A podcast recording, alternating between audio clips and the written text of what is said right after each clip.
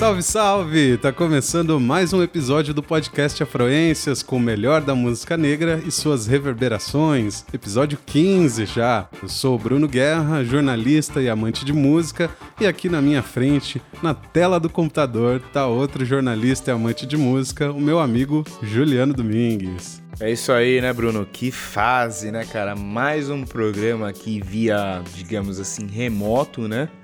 Fica a saudade do, do abraço, de tomar aquela cervejinha junto enquanto a gente grava o programa, mas enfim, segue o jogo, vamos que vamos. Salve, salve! Abençoado seja você aí que nos ouve, seja dia, seja tarde, seja noite. Abençoado seja porque chegamos ao, à edição 15 do programa Afluências, né, Bruno? Estamos avançando. É, tem horas que eu nem acredito, cara, mas agora o Afluências já faz parte da nossa rotina, né? Acho que parte da rotina de muita gente aí, de muitos amantes de música, assim como nós. Antes da gente começar o programa de hoje, propriamente, eu quero lembrar para você que está escutando que além da sua plataforma preferida de podcast, você encontra o Afluências também no Mixcloud. Lá você tem a versão com as músicas na íntegra e você pode falar com a gente pelo Instagram @afluências ou pelo e-mail afluências@gmail.com para você mandar aquele salve.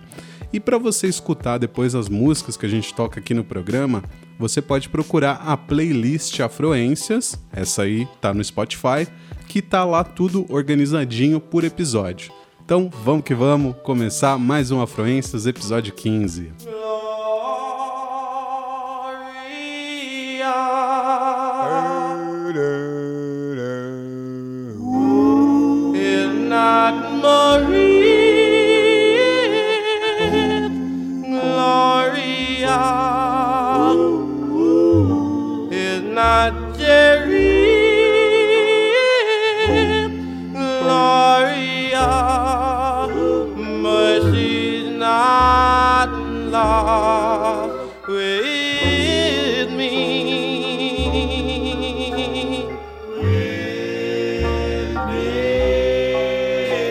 Cara, esse é um episódio muito especial para mim porque eu escolhi finalmente falar de um gênero que é muito importante para mim na minha vida. Eu não sei exatamente o que tem ali, Juliano, mas esse tipo de música me faz meio que voltar para um passado que eu não vivi, manja. Sabe quando você tem saudade de um tempo que você não viveu? Sei.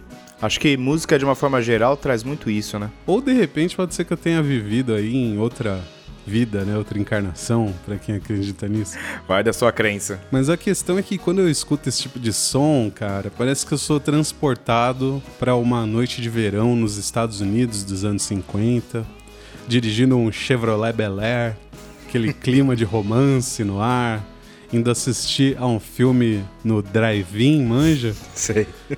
drive-in que tá voltando aí por causa da pandemia. Cara, eu tô falando, é claro, do doo-wop.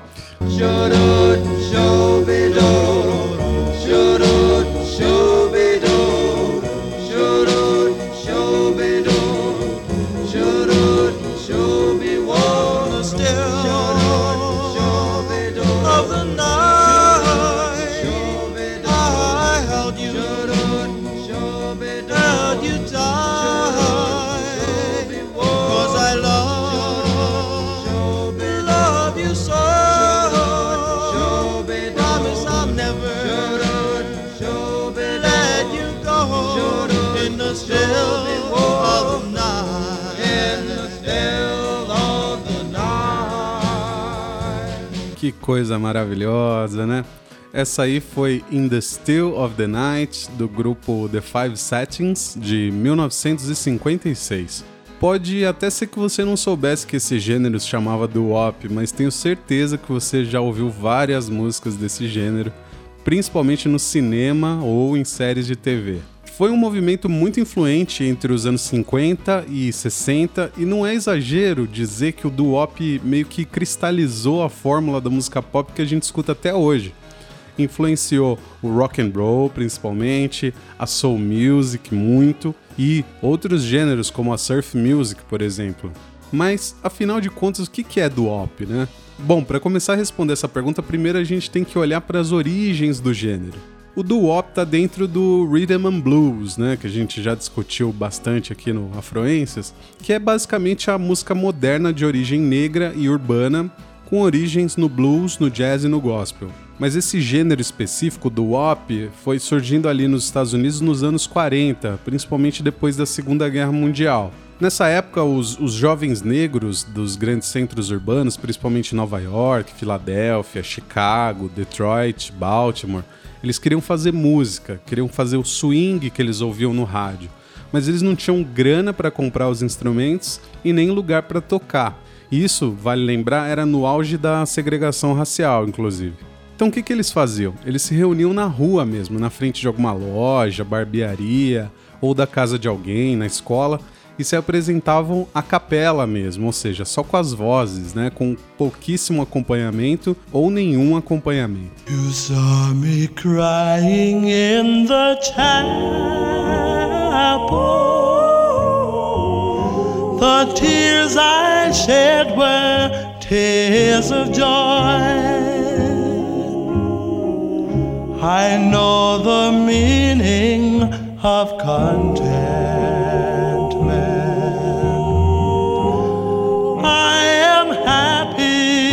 With the Lord. Incrível afinação, né, cara? Isso daí é para quem, para quem ainda duvida de que a voz é um instrumento, né, cara? Exatamente. Legal você ter falado isso. Essa aí, que a gente escutou agora um trechinho, foi Crying in the Chapel, do grupo The Orioles, de 1953. E ela ilustra bem o que o Juliano falou e que os grupos de duop acabaram fazendo para compensar essa falta de instrumentos que eu citei, né? Seguindo uma tradição bem antiga dos grupos de harmonia vocal chamados de barbershop quartets, né? Aqueles quartetos de barbearia, acho que todo mundo já viu essa imagem aí em algum filme, alguma coisa. pessoal com aqueles suspensórios, os chapeuzinhos, né? Então, eles seguiram um pouco dessa tradição usando as próprias vozes deles como instrumentos. Um grupo que influenciou muito o surgimento do doo-wop apesar de ser bem mais antigo, é o The Mills Brothers, um quarteto que foi formado no fim dos anos 20. Eles são tipo os avós do doo-wop, manja? Inclusive, eles foram o primeiro grupo musical de negros dos Estados Unidos a ter seu próprio programa e uma rádio de abrangência nacional. Eles foram pioneiros nessa questão de usar as vozes como instrumentos, inclusive imitando mesmo o som de alguns instrumentos com a voz. Se liga. nobody nobody, and nobody cares for me.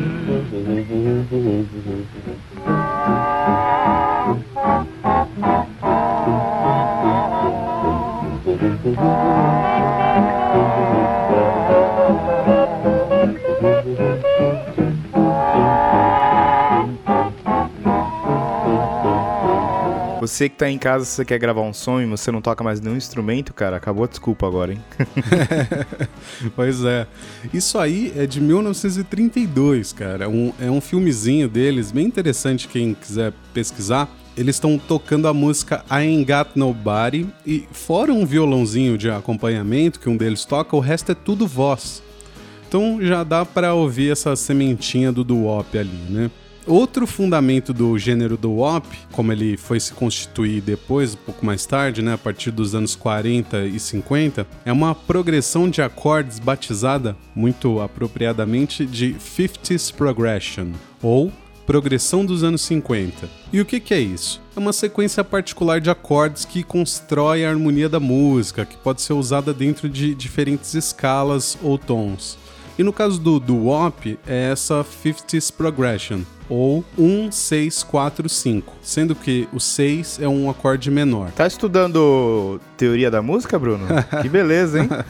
um pouquinho, né? Principalmente para a gente poder falar melhor aqui no programa, né? Nós que somos músicos autodidatas, né? Às vezes precisa dar uma reforçada aí no, no estudo, às vezes, né? Mas essa essa 50, essa 50s progression, como eu estava dizendo, ela é usada em praticamente todas as músicas do, do gênero do WAP. Sem querer entrar muito nos detalhes da teoria musical, né? Como o Juliano falou, vou dar um exemplo aqui na escala de Dó maior. Vamos ouvir.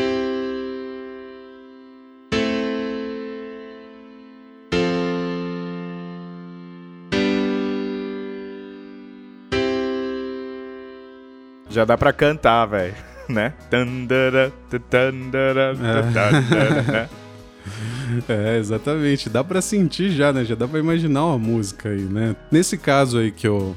Esse trechinho que, que a gente escutou são os acordes de Dó maior, é na escala de Dó, né? Então, acordes de Dó maior, Lá menor, Fá maior e Sol maior. Se você muda o tom, mudam os acordes, mas segue meio que essa formulinha, por assim dizer, né? E praticamente todas as músicas de doo-wop usam então essa fórmula. Essa progressão não era nova nem lá nos anos 50, já tinha exemplos desde a música clássica.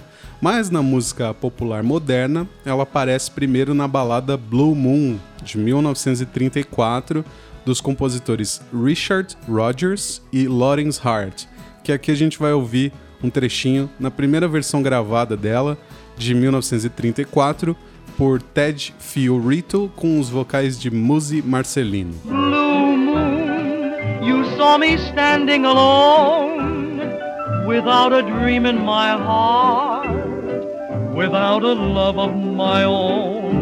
Não à toa, essa música acabou regravada depois por um grupo de doo-wop, The Marcells, em 1961.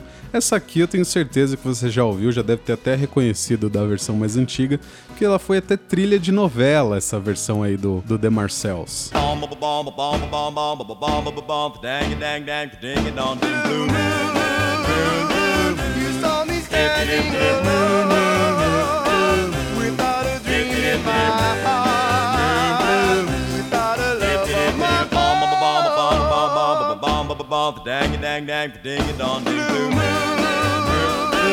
You knew just what I was there for. You heard me saying a prayer for someone I really do care for.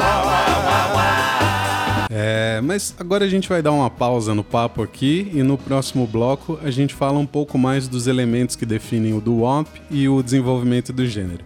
Por enquanto a gente fica com um dos primeiros exemplares daquilo que depois ficaria conhecido como doo-wop propriamente. It's Too Soon to Know, mais uma vez do grupo The Orioles, de 1948 e que chegou ao topo da parada de Rhythm and Blues daquele ano. Let her tell me so. I can't hold her.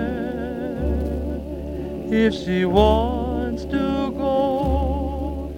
though I'll cry when she's gone. I won't die. I'll live on. If it's so, it's too soon, way too soon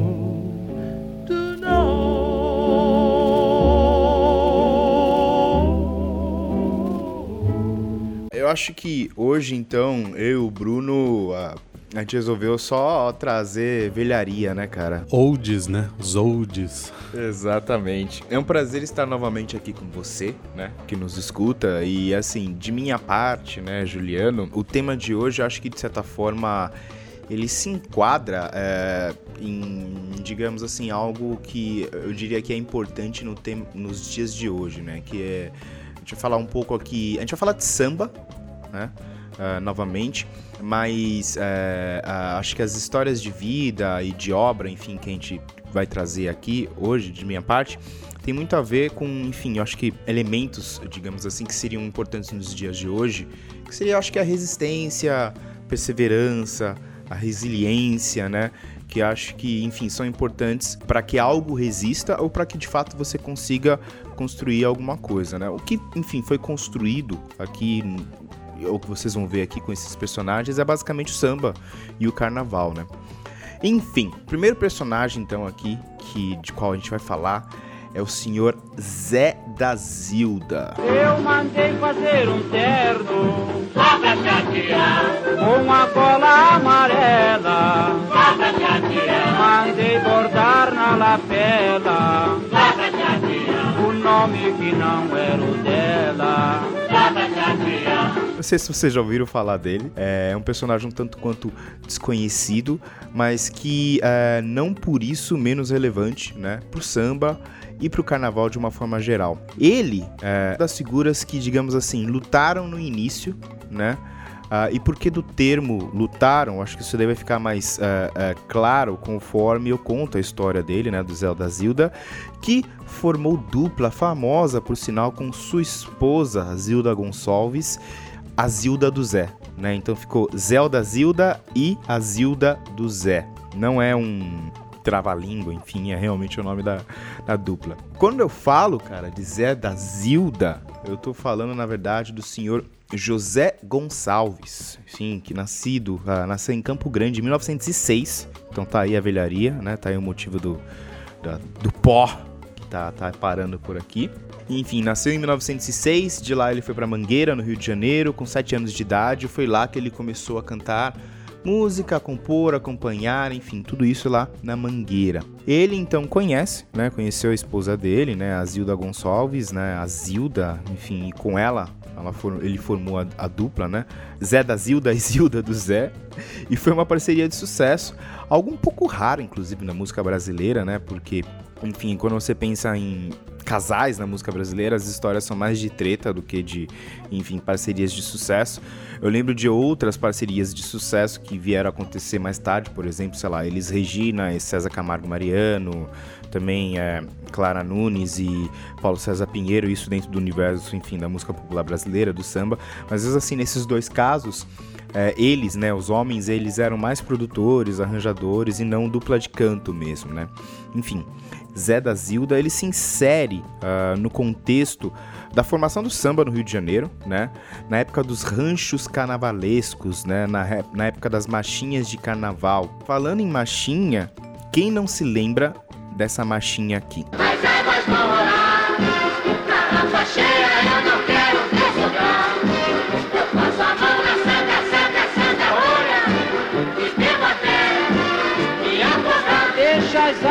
rolar.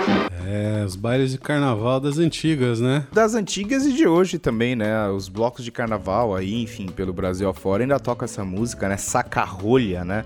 Essa marchinha que a gente canta até os dias de hoje e que é de composição do José Gonçalves, né? Que ficou famosa, né? Na gravação da, Zu- da dupla, né? Que a gente ouviu o trechinho aí, é, ele e a Zilda cantando. Quando a gente fala sobre, enfim, esses, essas- esses personagens, né? Os pioneiros do carnaval, eu acho que a gente, digamos assim, a gente não entende bem a dimensão disso, né? O que foi ah, ser pioneiro de carnaval no Brasil, né? Eu diria que as pessoas, de uma forma geral, elas perderam, enfim, o que seria a intenção inicial do carnaval, que era, assim, eh, uma forma de manifestação popular, ah, mas não só isso, é é, quando fala-se de manifestação popular, é também uma forma de, de resistência, né? Porque o carnaval em si, ele tinha muito do, do afrontamento, da sátira, da crítica do povo, né? a- a- feita pelo povo aos seus governantes, né? E eu acho que da parte de quem faz carnaval, nos dias de hoje, isso tem sido pouco é, relembrado, né? Acho que tem alguns exemplos, isso está voltando um pouco à tona, por exemplo, quando a gente olha, por exemplo, para os últimos desfiles da Mangueira, né? Enfim, um pouco mais, digamos assim, afrontantes, né? Isso fica claro. Você tem, enfim, algumas pessoas trazendo, digamos assim, esse lado do carnaval de novo, mas de uma forma geral, acho que, enfim, acho que é um pouco longe ainda, né? Quando você olha a Mangueira, né? Você aquele aquele desfile em que ela colocou o Temer ali, né? Michel Temer como vampiro, né? Ou mesmo o último desfile da Mangueira em que ela fala sobre os heróis negros, a história que não é contada pelos seus verdadeiros heróis, a ideologia por trás, enfim. Eu acho que esse viés combativo do carnaval tá sendo trazido de novo, né, por algumas pessoas, por alguns, enfim, atores aí, mas no geral acho que não fica muito claro aí quando a gente sai pra, pra rua aí pra pular carnaval, né? A gente pensa mais na, na questão da farra mesmo. Mas enfim, e aí essa marchinha, saca-rolha, ela deixa claro isso, né? É, quando ele fala, por exemplo, sobre, ah, se a polícia me prender, né, o que que eu faço? Ah, isso porque sim, né? Porque, enfim, no, no, no- Rio de Janeiro daquela época, né? ah, do início ali do, do século XX, praticamente, samba, carnaval e terreiro eram casos de polícia, cara. Você podia ser preso caso você fizesse samba, carnaval Ou se você celebrasse, enfim, é, candomblé, umbanda, enfim, manifestações, todas as manifestações culturais que de certa forma tinham origem negra eram ah, perseguidas, né? Até a capoeira também, né? Capoeira também. Tem a capoeira, exatamente, enfim. é, a gente tem aí histórias, né? De, enfim, a galera era perseguida de uma forma geral. Hoje a gente olha pra esses caras e fala, ah, compositores de marchinhas. E, cara, não é só isso, né? É, e outra, era uma galera é, que não ganhava nada pra isso, cara. Então, assim, de novo, veja esse trecho. A gente vai tocar aqui um trecho de uma entrevista da Zilda, né? A esposa do Zé. E ela fala por que, que o, o- o apelido, na época do, do, do marido dela, né? Do Zé da Zilda, era Zé com Fome. Zé com Fome era, um, era uma gozação que havia lá na Mangueira, porque naquela época músico não ganhava dinheiro, como cantor também não ganhava. Na época, cantor e músico era considerado, meu pai pelo menos achava isso, que era malandro, que não ganhava dinheiro, que tinha que procurar um trabalho, não sei o quê. Hoje em dia é essa beleza aí. Hoje em dia é cheque ao portador. Então, já que não havia dinheiro na época, então o Zé dizia assim: Olha, sem comida não vou tocar nessa festa. Às vezes ele mandava o Cláudio Honor Cruz na frente para espionar. Olha, você entra lá na cozinha, se não houver comida, você vem aqui e me avisa que eu nem entro. Porque tocar com fome e, e sem dinheiro não é papo para mim. Então era isso, né? Tá certo, né? Tá certo. Tá certo, pô, cara. Você você apanha da polícia, não ganha nada é, pelo aquilo que você faz, né? E, é, e ainda, tipo, tocar com fome não dá, né, cara? enfim. Mas enfim. E aí, é, realmente, cara, o, o Zé da Zilda, cara, ele, ele é, acho que, digamos assim, uma pérola. Ele é um cara, assim, que merece ser elevado de novo aí a, a um ponto de atenção aí pelas pessoas que, enfim que estudam aí, que valorizam a música popular brasileira, porque, enfim, ele é autor, cara, de super clássicos. Quer um exemplo? quero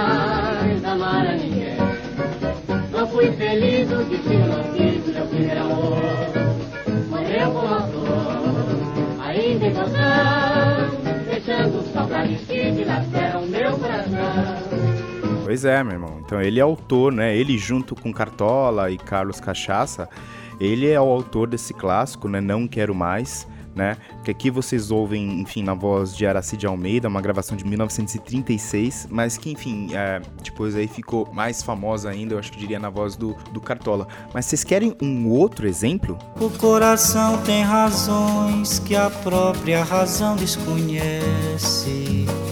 Faz promessas e juras, depois esquece. Seguindo este princípio, você também prometeu. Chegou até a jurar um grande amor, mas depois esqueceu. É, então. Aos pés da cruz Pedrada, que ficou conhecida na voz de João Gilberto, né, no clássico Chega de Saudade, 1959, se eu não me engano, é de autoria dele, cara, do Zé da Zilda, do senhor José Gonçalves.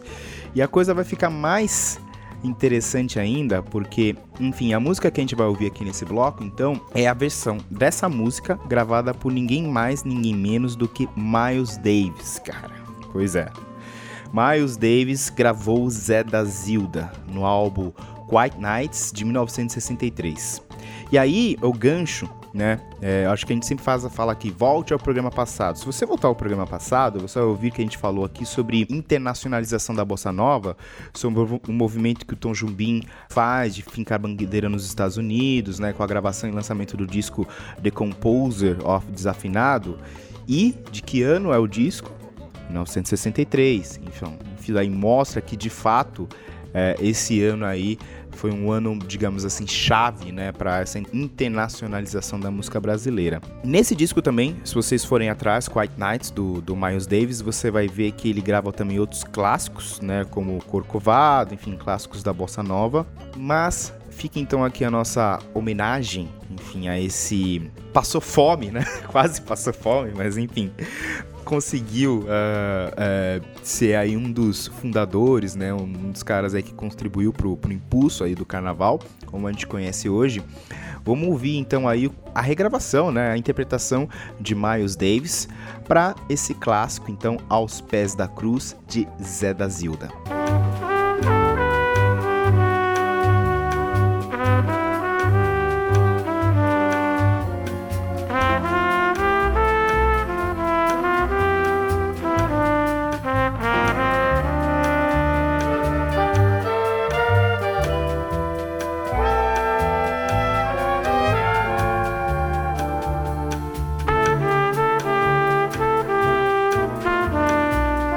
Retomando então aqui o nosso papo sobre o doo-wop, eu imagino que talvez você esteja estranhando o fato de eu não estar falando com mais profundidade dos artistas, como a gente costuma fazer aqui no Afluências. Normalmente aqui no programa a gente mergulha na história dos músicos, como você pode ver aí o Juliano falando do Zé da Zilda, né?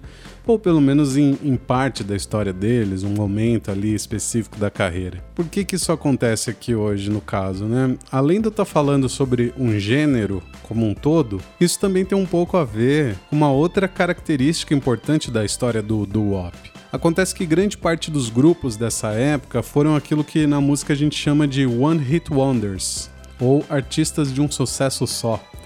Isso porque muitos desses grupos eram na verdade amadores, né? Lembra que eu falei das origens dos jovens cantando nas ruas? Então, as gravadoras na época, muitas delas independentes, descobriam esses caras cantando na rua, pagavam uma micharia, por sinal, botavam no estúdio e pediam para eles gravarem a melhor composição deles para botar para vender rápido.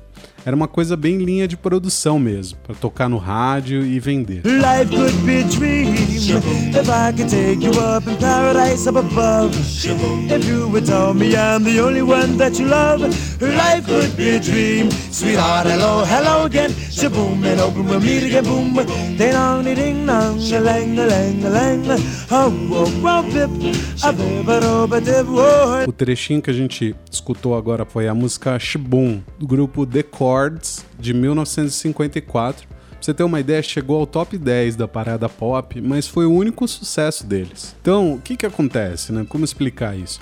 É, é, essas músicas que eram gravadas, muitas vezes os grupos passavam ali meses aperfeiçoando, né? Como eu falei, eles eram amadores e eles não tinham muito repertório além daquilo que tinha sido gravado. Então, mesmo que fizesse sucesso aquela música, eles não tinham como dar sequência, não tinham mais o que gravar, né? Às vezes gravavam mais uma, duas, três músicas que não faziam muito sucesso, e aí ficava por isso mesmo, acabou. Você tem uma infinidade de artistas de doo-wop para você escutar, só que você vai ver que muitas vezes é uma, duas músicas que tem. Fora que assim, a concorrência era muito grande, né? Como eu falei, muitos grupos competindo, então assim, você tem muita música para ouvir, mas você pode ver que assim, são muitos artistas também, né? Não existe grandes produtores de hits assim, né, dentro do doo-wop, né? Isso explica essa falta de informação também, falta de história sobre os grupos. Tem as exceções, claro, né? Tem grupos que já eram mais profissionalizados, né? Que queriam ser grupos musicais mesmo, que eram cantores profissionais, tinham, enfim, um treinamento tudo mais, acabaram seguindo carreira e aí sim tiveram vários sucessos e duraram décadas até às vezes. E acho que um dos maiores exemplos é esse aqui. When you hold my hand, I understand the magic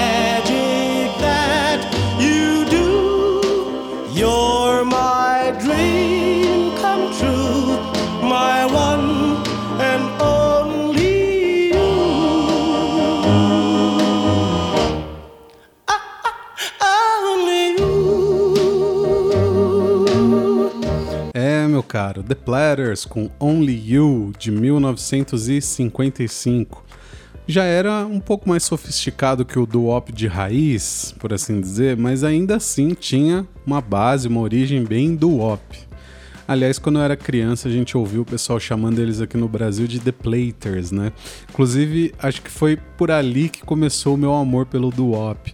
Meu pai gostava muito do The Platers, como ele chamava, e inclusive eles tocaram no Sesc lá em Bauru quando eu morava lá. Claro que aí já não era a formação original, acho que não tinha mais ninguém da formação original, tinha virado uma franquia já o negócio.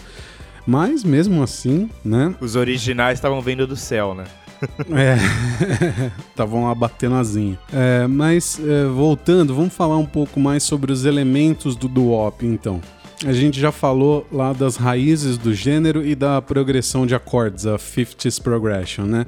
Vamos falar então um pouco mais sobre as vozes, a característica mais marcante do doo-wop. Como eu falei, os grupos começaram cantando quase sem acompanhamento. É, conforme o gênero evoluiu, aí foram sendo adicionados mais e mais elementos: bateria, piano, guitarra, baixo, instrumentos de sopro e até orquestra às vezes. Para a gente sentir como foi essa evolução, a gente vai ouvir duas versões da mesma música, My Memories of You, do grupo The Harptones. Primeiro, a versão original de 1954, repara. to give me is my memories of you. I sat alone at night and wonder what did I do. a gente ouve tem um acompanhamento bem discreto, né? É até difícil de escutar. Eu nem sei dizer muito bem, na verdade, o que, que tem ali, um baixo acústico, talvez. O, o que predomina mesmo são as vozes. Agora a gente vai ouvir a versão que eles gravaram de novo dessa música em 1956. All I have to keep me is my memories of you. I sit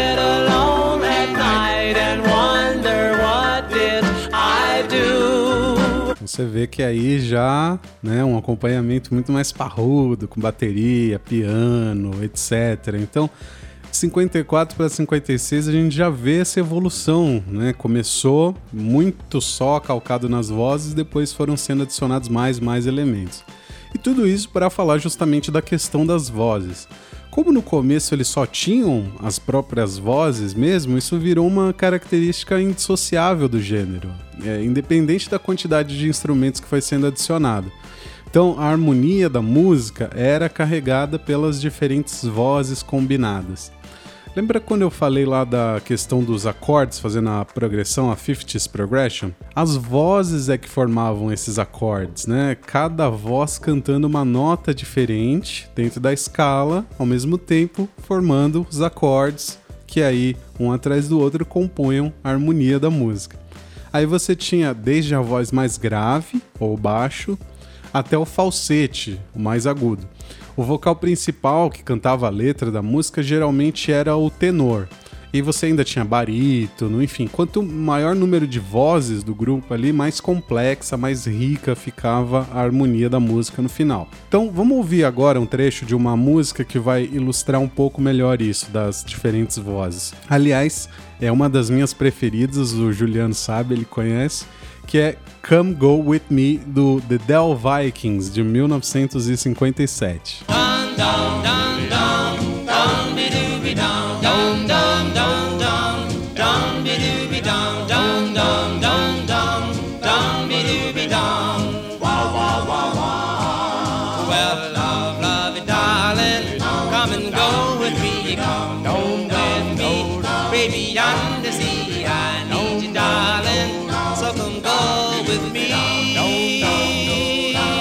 Essa é uma velha conhecida nossa, né, Juliano? Com certeza, já.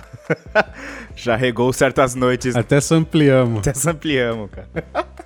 já tem produção nossa em cima dessa música. Bom, nessa música você ouve claramente isso tudo que eu tava falando. Você tem o baixo, essa voz mais grave, cantando umas notas ali, dando uma sustentação e um ritmo, e as outras vozes harmonizando e o vocal principal por cima. Nessa música também, que a gente não, não chegou a escutar tanto, mas é, é uma característica do estilo também, às vezes eles trocavam as vozes, né? O baixo cantava uma parte, cantava um trechinho, ou falsete, né? Aquele mais agudo cantava um pedacinho também, fazia uma melodiazinha. Eles tinham essas brincadeiras ali também no meio. É uma característica também do estilo. E outra coisa que já deu para ouvir também é aquilo que no fim das contas deu o nome de doo-wop para o gênero. Né? Eu não falei disso ainda. Aliás, isso foi já no início dos anos 60 que ganhou esse nome de doo-wop, quando já estava entrando em declínio, porque antes ninguém chamava de doo-wop, né? Foi só depois que o negócio acabou praticamente. Mas isso aí vem dessas sílabas sem sentido que eles usavam para vocalizar, para cantar. É difícil você cantar, você vocalizar sem você falar alguma coisa, né? É, só emitir um som assim, né? Então eles inventavam umas sílabas ou umas palavras que não significavam nada, não tinham sentido para cantar ou para imitar os sons dos instrumentos mesmo, principalmente do jazz, né? Vem, a origi vem da, das origens do jazz ali, imitar os instrumentos, né? Os, os sons que os instrumentos faziam. E a expressão do wop nada mais é que meio que uma coisa que reúne né, essas, essas expressões que não significavam nada. Né? A própria expressão do wop é uma delas. A gente vai ouvir outra música agora, um trechinho, que dá pra perceber bem tudo isso, inclusive eles usando a própria expressão do wop na parte do refrão. Presta bem atenção nas vozes do fundo, principalmente. Uh,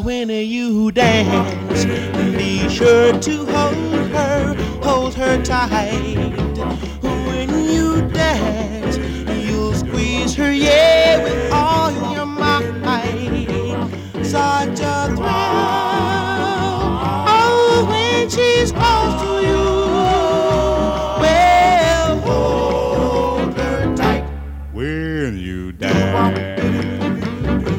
No final aí dá pra ouvir mais claramente porque o vocal principal também fala, mas no fundo as vozes né estão fazendo ali do up, do do do up, né? Então eles estão falando do up mesmo, né, efetivamente. Deu pra flagrar aí, né? Essa foi a música When You Dance, é um sucesso de 1955 do grupo The Turbans. Mais uma pausa agora e quando eu voltar, depois do Juliano, eu vou falar um pouco mais sobre a disseminação e o declínio do, do WAP. Mas primeiro, mais um som, outra das minhas preferidas, essa é linda demais. Earth Angel, do The Penguins, de 1954.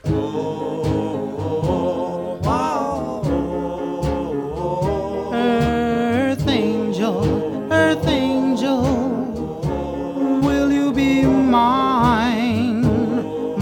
darling dear? Love you all the time. I'm just a fool, a fool in love with you.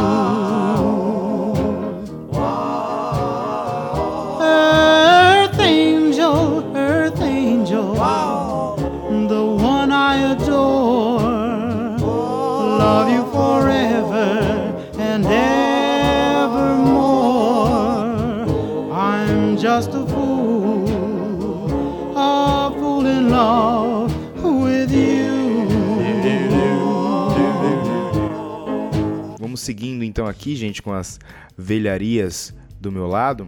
E agora a gente vai trazer então aqui dentro do, do tema, né, de, enfim, da resistência, da resiliência, da perseverança, né, daquilo que resistiu, né, e do samba, do carnaval. É um outro personagem aqui, provavelmente também ilustre e desconhecido de vocês, senhor Tião Motorista. Quem samba fica, quem não samba vai embora.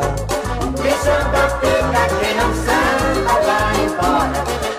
É homem é meu senhor, se é mulher minha senhora. Você já tinha ouvido, ouvido falar desse cara? Acho que não, né? Mas enfim. Eu não tinha ouvido falar. Eu também não, e aí, enfim, desde já, então, vamos, vamos antecipar o que eu ia fazer aqui.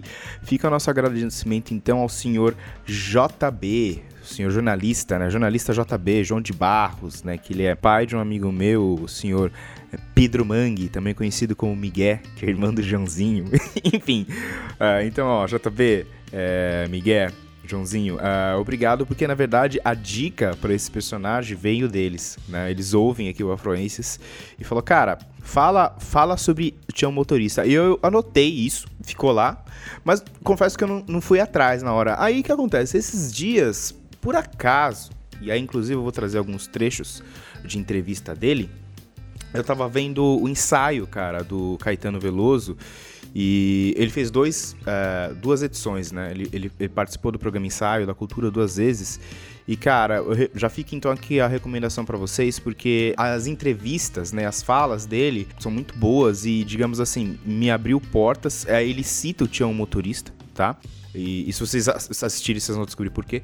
Eh, e aí me abriu portas, então, pra trazê-lo ah, esse personagem, né, tinha um motorista aqui pro programa Afluências de hoje. Mas enfim, quem é, né, Tião Motorista? Raimundo Cleto do Espírito Santo, né? Porra, nem Sebastião era o nome dele, era Raimundo. Raimundo, cara.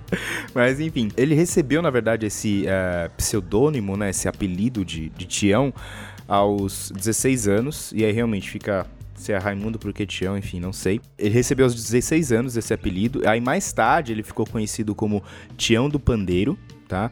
E aí anos depois, tá, eh, ele foi apelidado por nada mais nada menos do que o senhor José Bispo. José Bispo é Jamelão, Jamelão, enfim, o cara que esteve aí à frente a- da Mangueira aí durante muito tempo. O Jamelão é que deu esse apelido então de Tião Motorista para o Raimundo Celso, que na época já era Tião do Pandeiro. Enfim.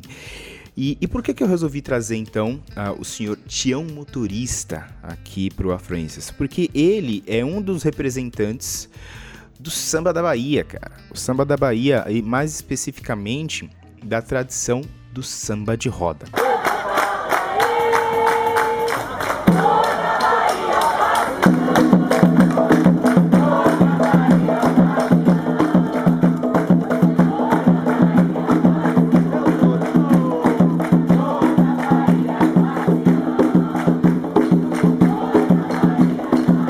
Nessas horas me dá uma raiva de estar preso dentro de casa. meu. Eu queria estar numa roda dessa, saca? Pô, esse aí é um samba gostoso mesmo, hein?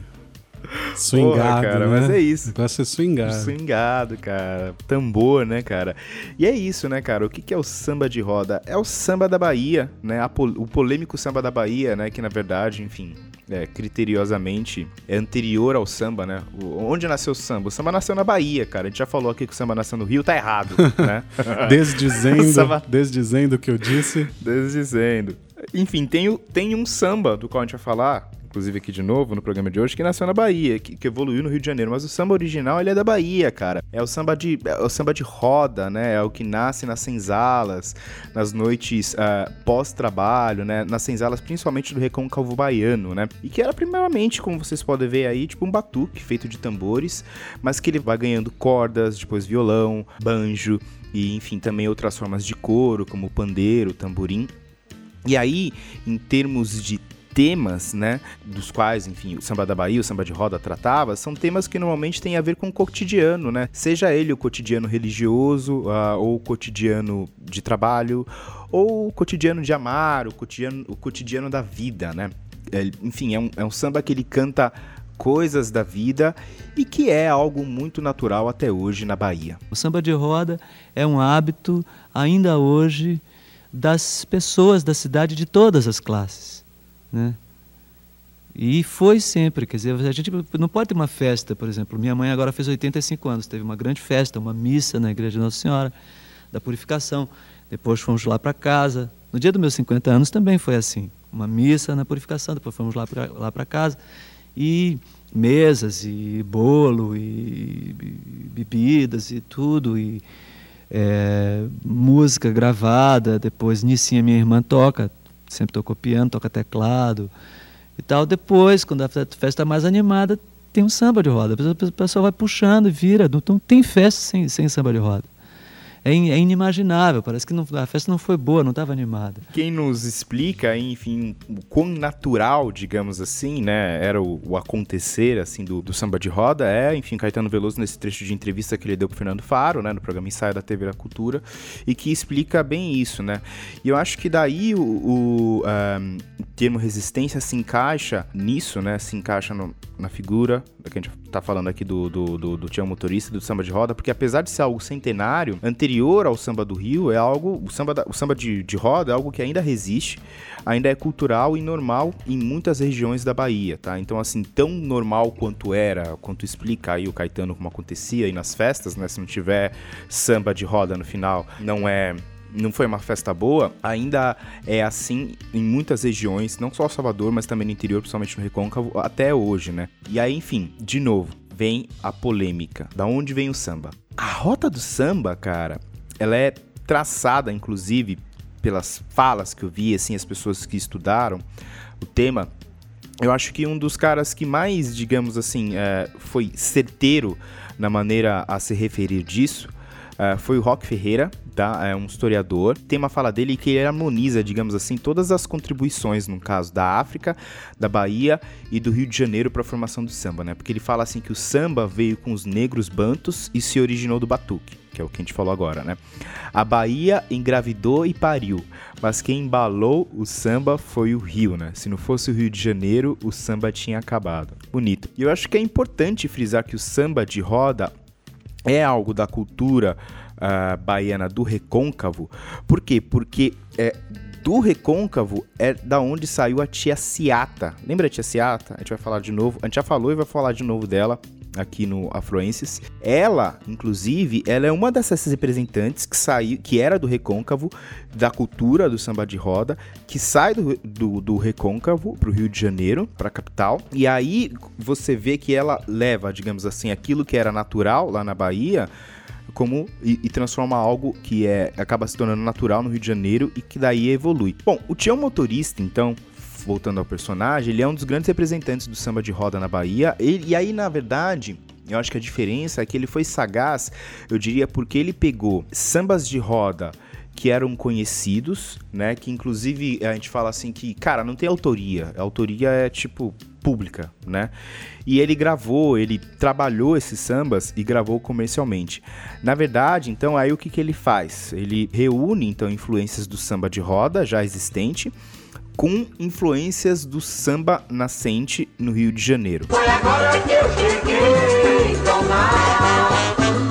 Foi agora que eu cheguei, Dona. Dona me disse que tudo havia terminado. Da linha de molho pardo, teve até siricatado. Chinchim de galo com farofa de dendê. Se eu esperasse no samba, guardava um pouquinho pra você. Diz. Foi agora que eu cheguei, Dona. Foi agora que eu cheguei, Dona. Complexo, né? o- a sonoridade desse samba dele, né? Bem complexa, cara. Na verdade, assim, acho que de uma forma geral, aquilo que se produzia na época em temas de samba era mais ou menos isso. Era, não era coisa pra garoto, não, meu. Galera manjava e muito, assim. Mas enfim, ele começa então o Tião a produzir em 1943, quando ele integra o conjunto Ases do Ritmo. E aí no ano seguinte ele passou a integrar o conjunto Britinho e seus Estucas, ah, no, qual, no qual ele cantava e tocava pandeiro. Enfim, aí com essa galera começou a fazer algumas turnês e tal, mas aí no ano de 1957 ele passa a integrar então a orquestra do maestro Vivaldo Figueiredo. Já a relação dele com Jamelão acontece em 1964, quando o Jamelão grava um samba de autoria dele, tinha um motorista, Quem Samba Fica, né? E aí, a partir disso, ele ganha o apelido de Tião Motorista. Já em 1966, 1966 ele grava com a Elisete Cardoso, ah, no disco Muito Elisete, ele regravou de novo, né, o Quem Samba Fica, né, que é o de autoria dele. E aí, em 1967, ele ganha o primeiro lugar com o Samba Cheguei Tarde, primeiro festival de samba da Bahia, que na época foi presidido por Jorge Amado e Dorival Caymmi. Já no ano seguinte, em 1968, levado por Luiz Vieira, ele gravou pela Copacabana Discos o LP Samba e Talento. Eu recomendo que vocês vão atrás desse disco. Ele tá no YouTube, é, comprar acho que não é uma opção porque vai ser, você vai ter que desembolsar uma boa grana, tá? São esses discos raros. Dois anos depois, enfim, ele se transfere para São Paulo, onde ele começa, enfim, a apresentar-se em várias boates e aí ele começa a ficar mais conhecido. E aí dele tinha um motorista, vem clássicos como esse aqui. Se eu deixar de sofrer, como é que vai ser para me acostumar? Se tudo é carnaval, eu não devo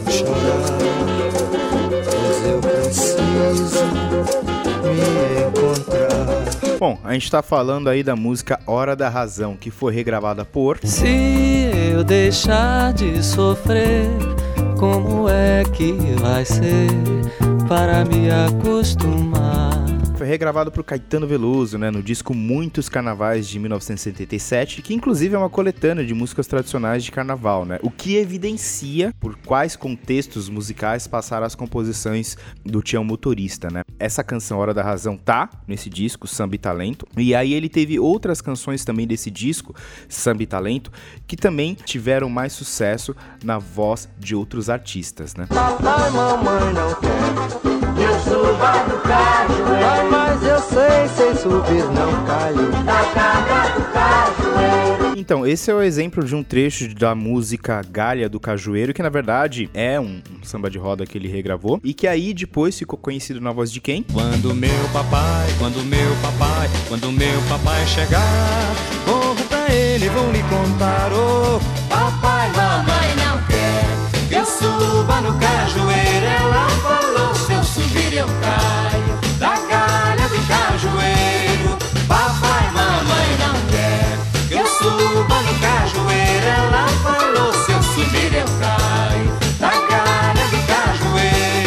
Conhecido na voz do Simonal, né, cara? Do Wilson Simonal. E por sinal, cara, é, vamos aí dar, falar a verdade, essa versão do Simonal ficou pedrada, cara. Swing, swing pesado. Enfim, vocês ouviram aí então um trecho da, da regravação dele, né, galera, do Cajueiro, que ele gravou no disco Joia Joia. Mas enfim, a discografia do Tião Motorista. Então, em 1968, né, ele é, lança o Samba e Talento pela gravadora Copacabana. Daí, em 1972, Joia do Amor, ele grava pela Philips, é um compacto simples. Em 1973, ele grava Praia do Bugari, e aí no caso também a gravadora Cid. E aí, em 1977, ele grava o disco Meu Interior pela CBS. Eu citei aqui Simonal, Caetano Veloso, mas enfim, o Tio Motorista também ele teve outros ah, intérpretes, né, na- das, canço- das canções dele, como Alcione, a Elisete Cardoso, Maria Bethânia, Jair Rodrigues, tá? A música que a gente vai ouvir agora, então, é que por sinal, assim, cara, é pedrada, pedrada, cara. É um sambão, né? Um- isso sim, eu, eu acho que é um, um exemplo de um belo de um sambão que é, é, é do disco Meu, Meu Interior de 1977. É a versão que ele grava nesse disco para as músicas Manhã de Carnaval e A Felicidade. Cara, se segura na cadeira aí, porque senão é perigoso você levar um tombo. A felicidade do pobre parece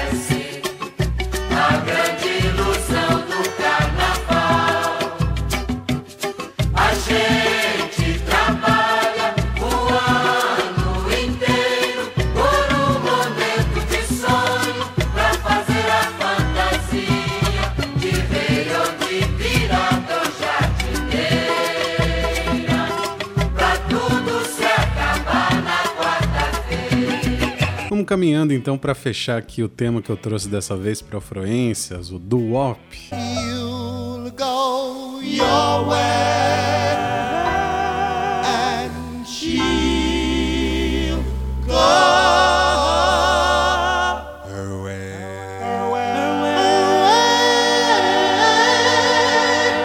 aquilo que começou então com jovens negros nas ruas das grandes cidades acabou virando um produto comercial muito popular na década de 50. O auge do gênero foi na metade para o final da década de 50, quando você tinha um número enorme de grupos lançando músicas toda hora, como eu falei anteriormente. Geralmente músicas de sucesso eram uma, duas no máximo, depois eles não conseguiam repetir o sucesso. Geralmente eram grupos com nomes simples que geralmente começavam com the, né? Ou os em português, como a gente citou alguns aqui, The Harptones, The Chords. Teve também uma certa onda de nomes de pássaros também. The Ravens, The Penguins, The Crows e The Flamingos. My love must be a kind of blind love. Can't see anyone but you. Shabam, shabam. Shabam, shabam. Shabam, shabam. Shabam, shabam. Já reconheci aí um originais originados, hein, meu irmão? Ah, é? É. Qual- Dá a letra aí. Fugis, cara. Fugis. Vai no disco lá. I horn MCs like Mephistopheles, bringing swords Damocles. Secret Service keep a close watch as if my name was Kennedy. Essa é a original, então foi é, I Only Have Eyes For You, de um desses grupos de pássaros aí, o The Flamingos. Esses grupos também começaram a investir bastante na imagem. Eles usavam terninhos todos iguais, geralmente, aquele cabelinho sempre estiloso, faziam uns movimentos sincronizados, tipo umas coreografias quase já. E se você pensar nas boy bands de anos depois, a origem da coisa tá toda ali, né? O que seria de Backstreet Boys sem o Do-Wop? Não só ele, né? Mas de todos os grupos lá que surgiram na é, época, né? muitos, muitos outros, né? Bom, esses grupos de doo-wop começaram a fazer muito sucesso, então isso passou a atrair um público muito grande, principalmente de adolescentes. Até porque as músicas eram quase todas sobre amor. Então elas devem ter embalado muitos amassos, inclusive no banco de trás dos carros ali, no drive-in, né? Muita gente já nasceu por causa do Duop. É. já pôs muita gente nesse mundo. Acho que foi a verdadeira causa do baby boom, foi o doo-wop, na verdade. E esse público que ia se formando já não era só negro, muitos brancos começaram a curtir também e os públicos começaram a ficar bem misturados, né, integrados. Lembrando que ainda era uma época de segregação, então teve muita treta, inclusive, por causa disso, por causa dos shows. Enfim, a música foi uma das grandes precursoras da integração racial, né? E também causou muita polêmica na época, como a gente já falou aqui em alguns programas anteriores. Mas aí começaram então a surgir grupos também mistos, né? É, é, integrados com integrantes negros e brancos, como é o caso do Del Vikings, que a gente ouviu no bloco anterior, e também grupos só brancos, né? Como por exemplo o The Skyliners. I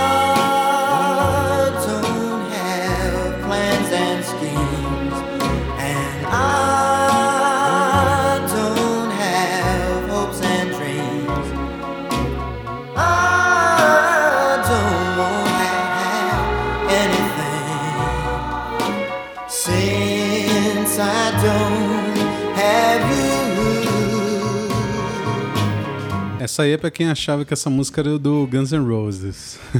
Vai achando. Sabe nada, inocente. Since I Don't Have You, de 1959, do The Skyliners. A comunidade italiana nos Estados Unidos, que a gente precisa lembrar também era bastante marginalizada na época, também produziu bastante doo-wop. Um dos grupos mais famosos dessa safra, por assim dizer, italiana, veio do Bronx, em Nova York, Dion and the Belmonts. I wonder why I love you like I do. Is it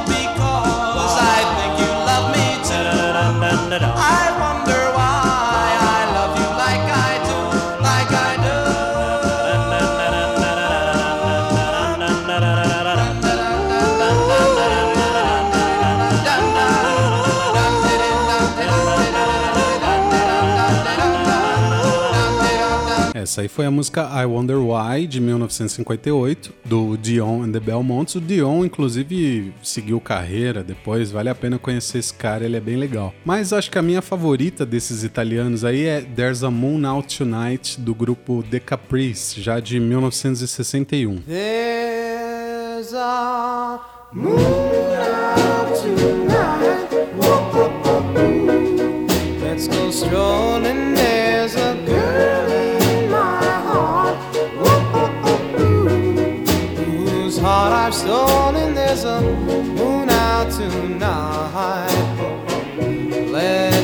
Strolling through the park. Mas isso aí, no começo dos anos 60, já era meio que o último suspiro do gênero.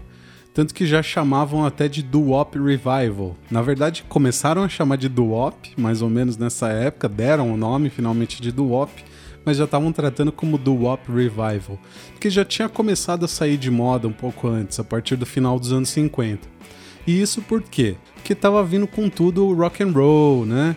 E quando rolou a famosa invasão britânica, os Beatles, um pouco depois, aquela coisa que a gente sabe muito bem, né?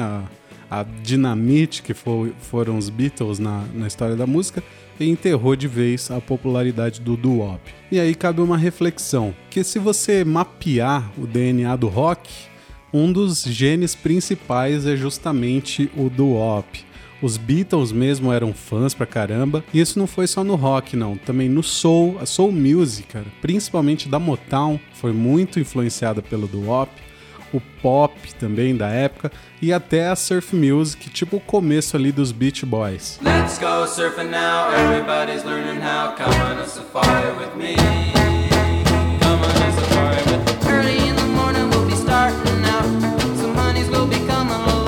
Cara, fora que ali nos anos 50, a gente já falou um pouco disso em episódios anteriores aqui do Afroenses, quando a gente discutiu o R&B, era tudo um grande caldeirão, né? Um estilo influenciando o outro, tinha essa retroalimentação. Era difícil saber as barreiras né, entre um e outro.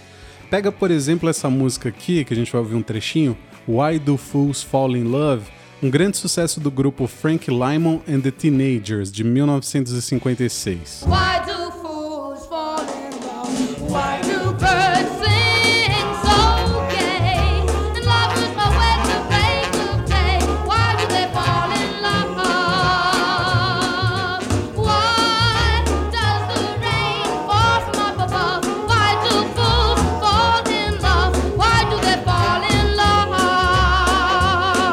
É doo-wop com rock and roll, né? Uma mistura ali das coisas.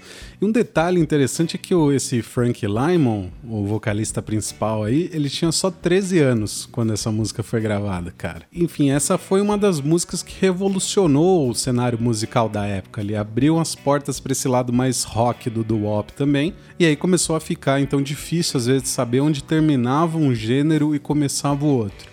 Mas o rock e o soul seguiram seus próprios caminhos, como a gente sabe, e as harmonias vocais foram ficando no passado e aí o resto é história. Mas não tem como negar que o doo-wop foi um grande marco para a música pop moderna e os ecos disso a gente escuta até hoje. As I walk through this world, nothing can stop you are my girl, and no one can hurt you. Oh no, yes I. Oh, I'm gonna love you. Oh, oh. Come on, let me hold you, darling. Cause I'm the Duke of Earl. So yeah, yeah, yeah. Pesado, né, cara? Isso pra mim é que é pesado, cara. Pesado. Isso é pesado. A galera precisa é polêmico, mas assim, pesado não, não- não significa distorção, amigo, na música. Não tem nada a ver com isso. É, não significa barulheira. Exatamente. Esse foi o Gene Chandler com a música Duke of Earl de 1962, já assim nos finalmente aí da coisa. Antes de eu concluir aqui, eu não posso deixar de falar das mulheres, claro, né? Se você tava aí se perguntando onde é que estavam as mulheres no meio disso tudo, realmente tinha muito mais homem fazendo do wop naquela época, muito mais homem fazendo esse tipo de som, mas tinha também alguns grupos femininos. Os grupos femininos, na verdade, começaram a aparecer mais nos girl groups pop, né, dos anos 60, a partir dos anos 60, mas na época do doo-wop rolaram também alguns grupos femininos, como The Royalettes, The Cordettes e principalmente The Chantels. Vamos ouvir um pedacinho do maior sucesso delas, da Chantels, a música Maybe, de 1958.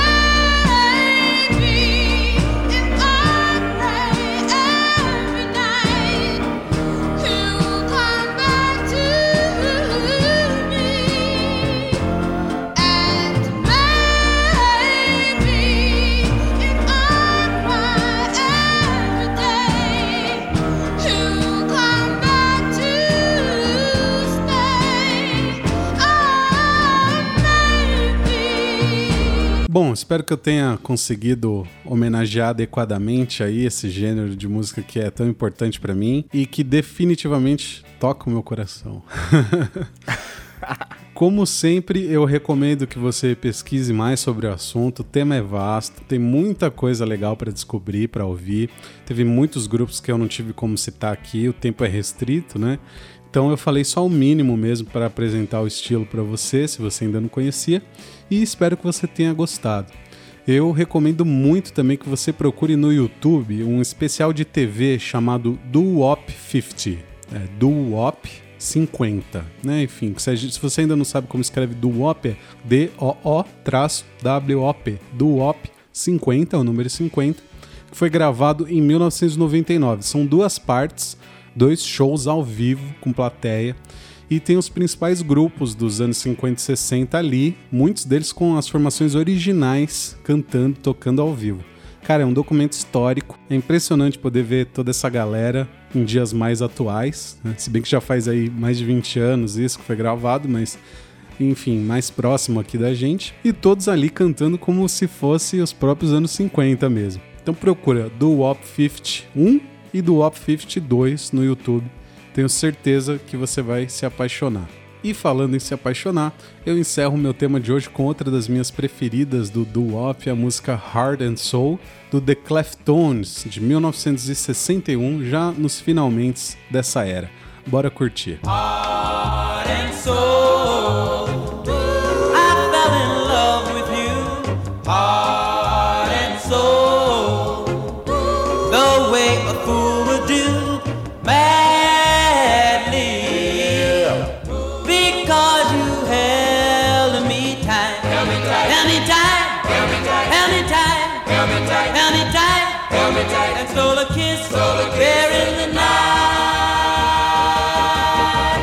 Isso aí, gente. Então, bora lá. Pra gente então fechar esse assunto aqui, que é o que a gente resolveu falar samba, a resistência do samba, do carnaval, enfim, e a resiliência, a perseverança de quem trabalhou, enfim, quem atuou nisso. Resolvi trazer então de novo, né, porque ela já foi tema aqui do nosso programa, a Tia Seata. A Tia Seata, no caso, ela já foi tema aqui ah, no Afluências na época do carnaval, época em que a gente falou da vinda dela da Bahia, né, do Recôncavo Baiano para o Rio de Janeiro, da sua instalação na Praça Mauá, local que ficou conhecido como Pequena África, da instalação ali de negros recém-vindos da Bahia para o Rio de Janeiro no começo do século XX, ali também próximo ali no não só na, Praça Mauá, mas também ali na, ah, no Morro do Castelo, ah, que hoje não existe mais, a Praça Mauá também, que hoje não existe mais, enfim, e sobre a formação do samba no Rio de Janeiro. Mas hoje, enfim, trago de novo ela aqui como personagem, porque eu quero mostrar um outro ponto de vista da coisa, né? Quando a gente falou sobre isso lá atrás, na época do carnaval, a gente abordou ah, um ponto de vista mais rítmico da coisa, né? Ah, do que era, enfim, eh, o samba que ela, que ela trouxe, eh, o samba que começou a ser produzido ali, que era mais uma coisa de mix de lundu com machixe, e aí, enfim, e como isso daí, de certa forma, eh, virou samba. Mas hoje eu queria abordar, enfim, outro ponto relacionado a essa história, que é o ponto das condições em que isso aconteceu. Né? O fortalecimento do samba carioca, a transformação do samba da Bahia no samba carioca, né? O fortalecimento desse samba carioca nascente a partir das reuniões que ocorriam ali na casa da tia Ciata, né? No último dia 13, na igreja de Nossa Senhora do Rosário e São Benedito dos Homens Pretos, no centro do Rio de Janeiro, estavam reunidas algumas das mais importantes figuras da música popular brasileira. Rezava-se uma missa em memória de tia Ciata, velha festeira, morta há 55 anos e que naquele dia completaria 125 anos. Foi pelas portas das casas de velhas tias, como Ciata, Tomásia e Tia Fé, que o samba entrou no Rio de Janeiro, onde encontraria o melhor terreno para crescer e ganhar corpo. Por isso, não é à toa que a história do samba esteja tão intimamente ligada às mulheres.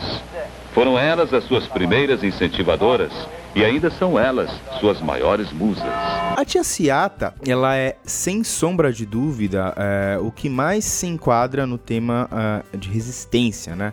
Porque, porque o contexto da época, a gente já falou aqui, né, é, em que ela viveu foi de perseguição a toda e qualquer forma de manifestação cultural de matriz africana, tá? Na época em que ela viveu, samba, a gente já falou aqui também, samba, umbanda, candomblé, era um, capoeira, como o Bruno bem mencionou, eram casos de polícia. Mas a tia Ciata, em si, ela representou um ponto de virada nessa história, ou pelo menos o começo da virada, né? Enfim, eu vou usar aqui de novo um trechinho de fala ah, do Caetano Veloso, e aí já é de outro programa, né? De outra participação dele no ensaio, no programa Ensaio da TV Cultura, em que ele fala sobre a tia Ciata. Eu sei muito pouco de tia Ciata. Só sei que ela era baiana, que ela tinha uma casa que congregava pessoas interessadas no samba, que ela, como tia Bibiana e outras baianas que vieram, tiveram casa de candomblé no Rio de Janeiro, onde também se praticava o samba.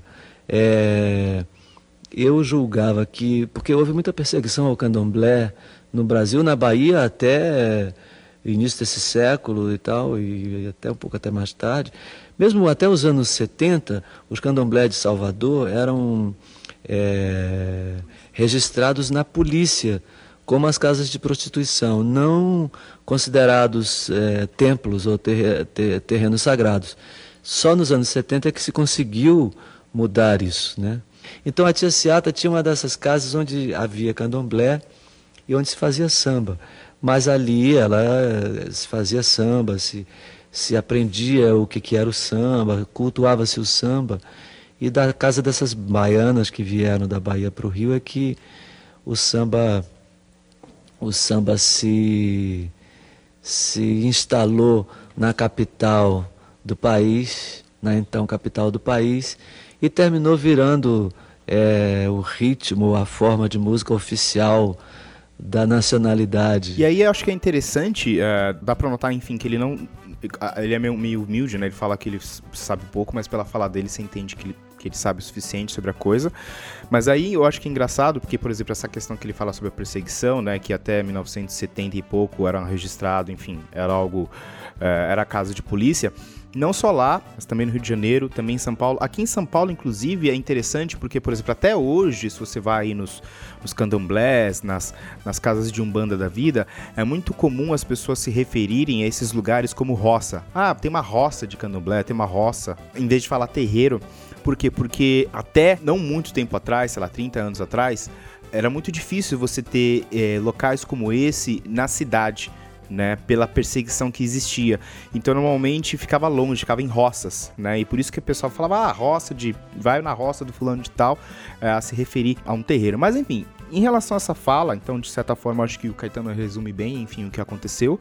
E aí o que isso não se conta muito, mesmo porque é uma história meio espetacular, é como então se deu, começou a se dar, digamos assim, lá atrás, esse ponto de virada, né? Trata-se basicamente de um caos, né? Uma história, enfim, que de fato aconteceu, mas que se você acredita nos pormenores dela ou não, aí já é outro assunto. Bom, como a gente já falou aqui, a tia Ciata, ela era uma Yalorixá. Enfim, ela era uma chefe de terreiro ah, junto ah, com o pai de santo. Ela era uma famosa quituteira, né? Fazia ah, comida também. Já dentro do, do rito do candomblé, ela cozinhava para os orixás.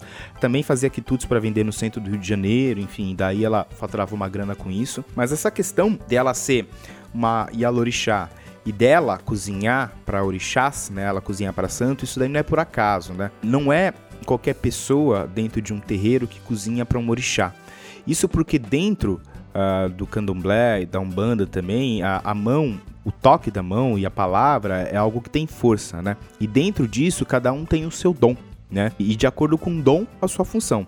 Então tem gente, por exemplo, que tem mão para cozinhar para orixá, tem gente que tem mão para bater, por exemplo, um couro e tocar tabaque para um orixá, tem gente que tipo tem mão de cura para benzer pessoas, tem gente que tem mão de corte. Então, por exemplo, quando você precisa sacrificar um bicho em algum ritual, é essa pessoa que vai fazer isso, enfim, e por aí vai. E aí, eh, por que que eu tô falando isso? Porque, enfim, isso daí tem a ver com a história, né, que a gente tá que a gente vai contar aqui. O lance da tia Ciata era esse, né? Com as mãos dela, ela podia cozinhar algo para fazer o bem, né? Tanto para fazer o bem quanto se ela quisesse para fuder com a pessoa se ela quisesse, enfim. O fato é que naquela época ela morava no Rio de Janeiro, capital do país, e o presidente do Brasil Naquela época era um cara chamado Venceslau Braz. Ele governou o país de 1914 a 1918 e ele sofria de um mal, né? Ele tinha uma ferida, cara, na perna que nunca fechava. Isso ah, é fato, conhecido, né? E ele, como presidente, o que se sabe é que ele tinha.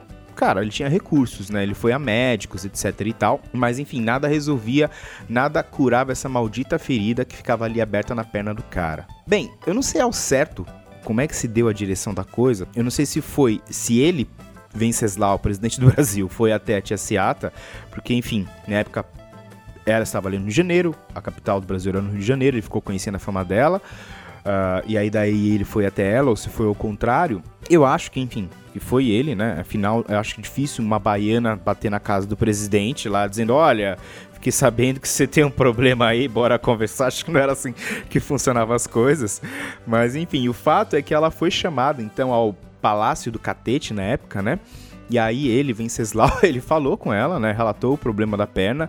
Ela então, cara, e aí é que eu cito o poder das mãos, né? Ela como Yalorixá, ela preparou, cara, um unguento. Nossa, eu não sei nem falar direito essa palavra, é difícil, né? Essa é uma palavra, quase uma palavra morta. Unguento.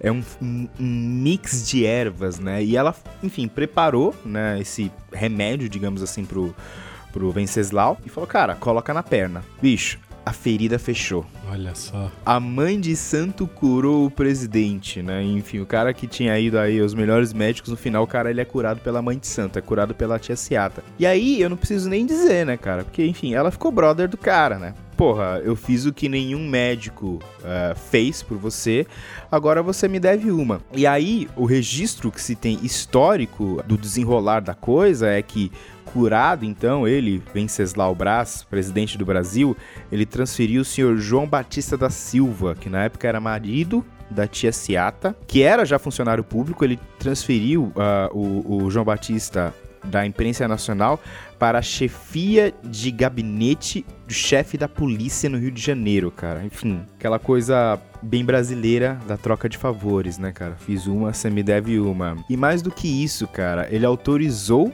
as festas na casa da tia Ciata, enviando até dois soldados para fazer a segurança. Me lembro do samba gostoso da tia Ciata, sempre cantava e tocava nata. João da Baiana, Dom de Pixinguinha. Me lembro do samba gostoso da tia Ciata, sempre cantava e tocava nata. João da Baiana, Dom de Pixinguinha. Samba era, o samba era no chão, a briga era vacilação.